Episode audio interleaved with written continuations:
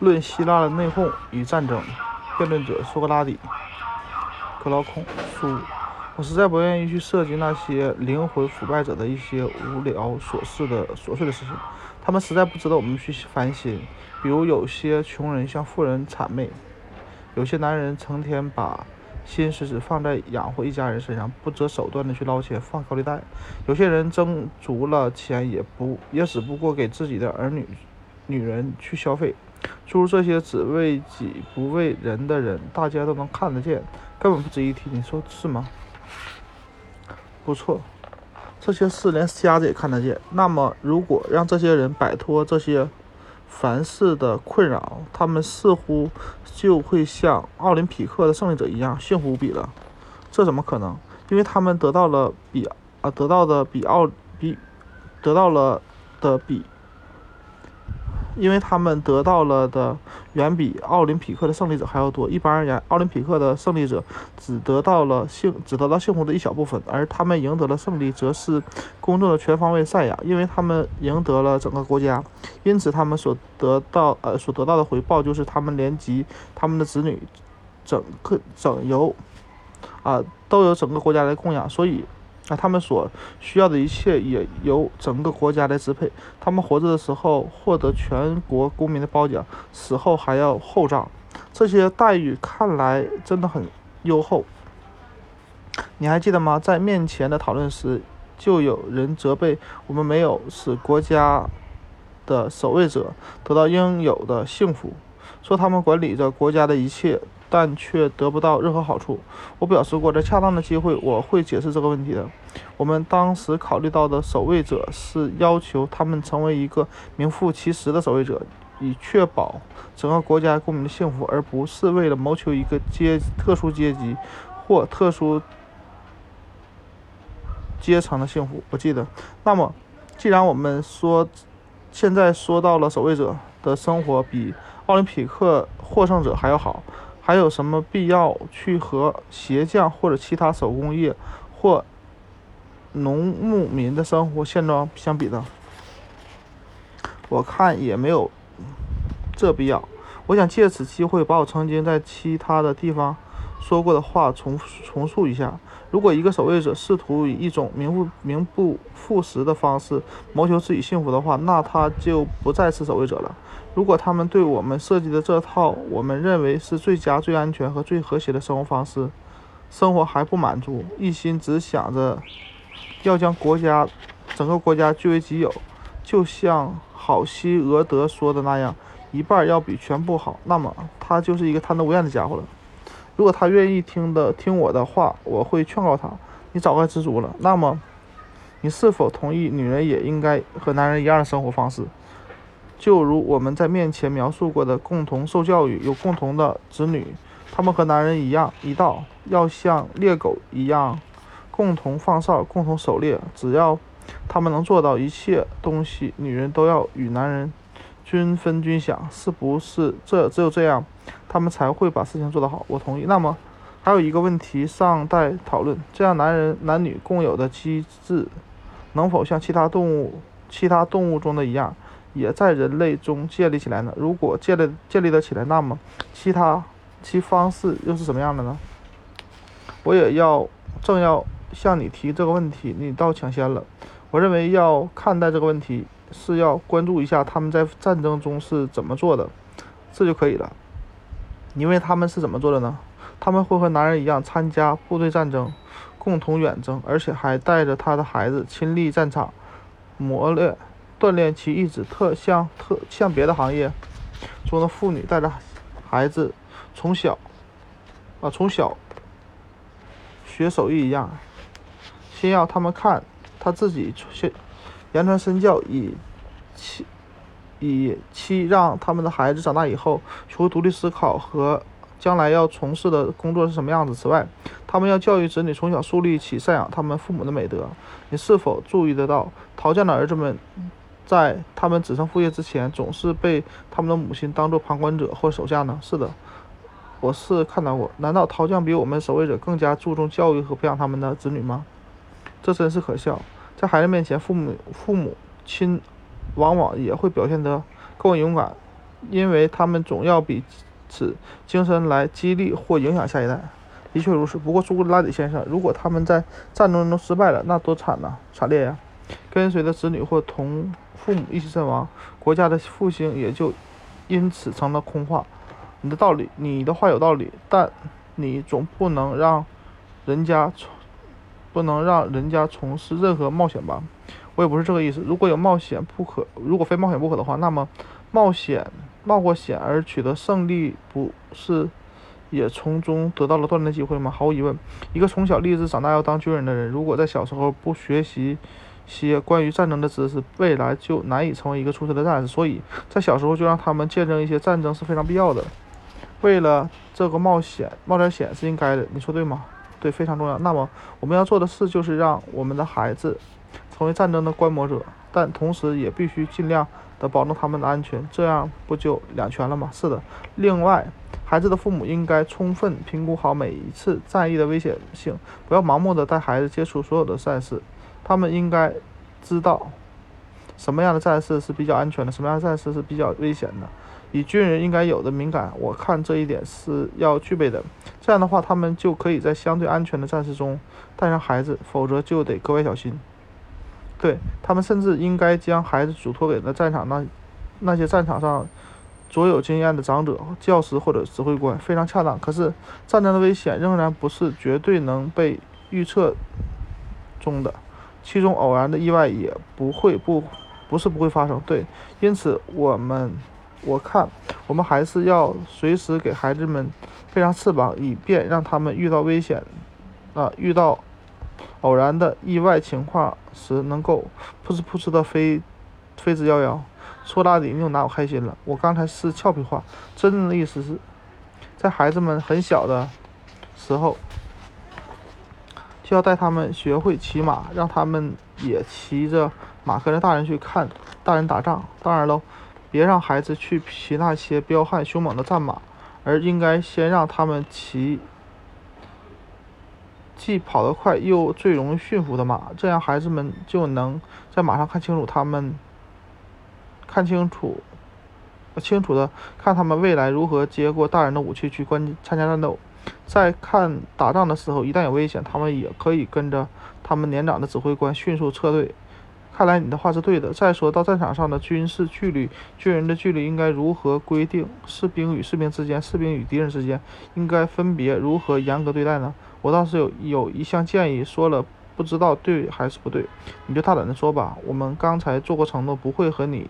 过不去，我认为应该把那些不尽职、不尽职责、见到敌人就丢下武器，或者因为胆怯而犯了其他错误的人，应该通通降格为农牧民或工匠。你认为呢？必须这么做。还有一些自愿当敌人的俘虏们，我们是不是就把他们送给敌人，让他们成为敌人的合法猎物，随敌人爱怎么处置就怎么处置？当然，也有一些士兵，他们是靠奋力征战。崛起的英雄，他们首先就应该受到战场上战友的尊重，然而再受到下一代人尊重。你赞成吗？我赞成。你是否应该认为？你是否认为大家应该伸出右手与他们相握，以示对他们的敬意？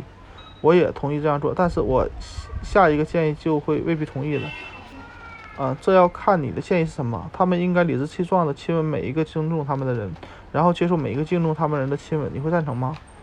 啊，我怎么会不赞成呢？而且我要补充一点，在战场，在该战役中也要爱谁，他要爱谁，谁也不能拒绝被爱。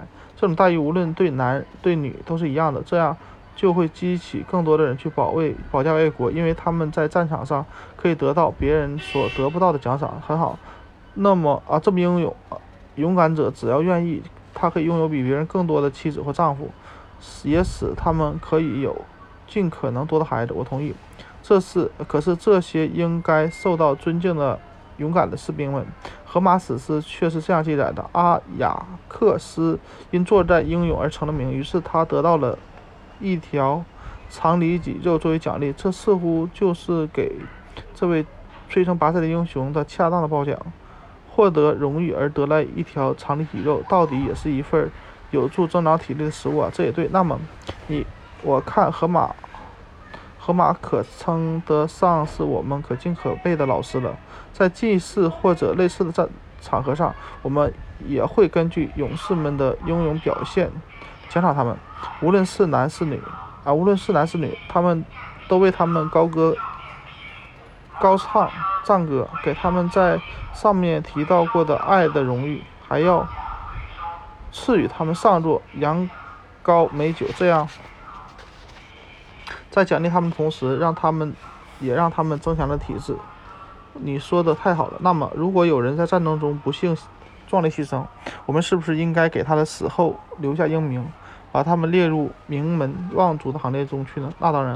难道我们还要相信赫西俄德在他的诗篇里所说的名名望贵族死后能成为大地上的精神圣的精灵，一切下民的保护天使？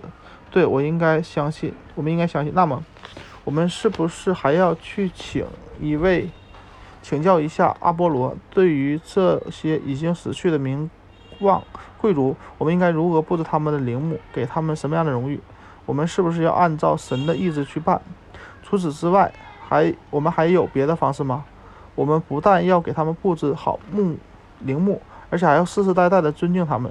组队组织后人到陵墓前跪拜，当然不过不只是这些战斗英雄，即使是我们身边那些工作出类拔萃的人，无论他们是否受尊重起，还是以别的什么原因？逝世，我们都应该同样以这种方式敬祭他们，尊重他们。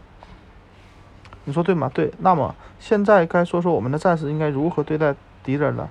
你说你想说哪方面？我们就先从奴隶制来说起吧。请问，格拉孔，你认为希腊人奴役别的希腊城邦，把他们同一种族的人降为降之为奴，这是否正义呢？反过来，如果希腊人能考虑到自己整个民族的兴旺，以免有朝一日可以落入野蛮人统治，他们因此团结起来，相互。互不伤害，彼此尊重，这是不是就比较合乎正义了呢？依我看，希腊人还是团结起来的好。你的意思是说，希腊人不应该把希腊当人当做自己的奴隶，并使这种积极的愿望成为整个希腊城邦人共同遵守的法则？当然，只有这样，希腊人才会团结在一起，齐心协力对付野蛮人的入侵。自己的同胞绝不，绝不绝不应相互争斗。对于战场上的征服者，他们是否应该从被征服者身上取走他们身上的盔甲以及以以外的一切有价值的东西？尤其对待死者，从敌人身上掠夺，仿佛是一些军人的一种天大的理由。这似乎还成了一些真正贪生怕死人的理由。他们不去追活着的敌人，更热衷于和死人过不去，还装作尽职尽责。这种情况已经在许多军队里发生过了。你说的对，你，你说，难道掠夺尸体就不算是一种野蛮、一种贪婪吗？当真正的敌人已经逃走，只剩下武器，却要把尸体当作敌人，这是小人的卑鄙行为，是过去人所说的妇人之见，或者像一条无能的狗，咬不到向他扔石头的人，却只会冲着石头一阵狂吼。你说的很像，的确太像无能的狗了。所以，我们就要对我们的士兵定下规矩：不许破坏敌人的尸体，必须将死者埋葬。是我们必须这样做。如果我们还想保留和其他希腊人的友好关系的话，我们也不应该把缴获的武器送到神庙去当祭礼，特别是不要把希腊人的武器送去。他们很担心，他们把从他们把从同族人手里。得到得来武器当做战利品去送去祭神，会不会形成对神的亵渎？除非神要求他们这样做。你的担心不是没有道理。对于啊，关于对希腊人地区的掠夺和纵火烧屋的行为，你说士兵应该怎么去应对呢？这个问题我倒是想听一听你的高见。要是由我裁决的话，这两种行为都应该禁止，他们只能限于运走当年的粮食。你想让我告诉你这是为什么吗？想当当然想了。你可知道，一个国家除了要应付对外的战争之外，还要注意国内是否发生了内讧。战争和内讧两两个词说起来是有所不同的，前者是外部活动的表现形式，而后者则是内部活动的表现形式。你的分析很正确。如果我跟你说，希腊人与希腊人之间的事是属于民族内部的事，既然是内部事，就应该团结起来，以血促成友谊的纽带，同同仇敌忾的对抗外部的野蛮人、蛮族人。这样一来，外部蛮族人则不容易侵入。你说，你说我的话对吗？对，很对。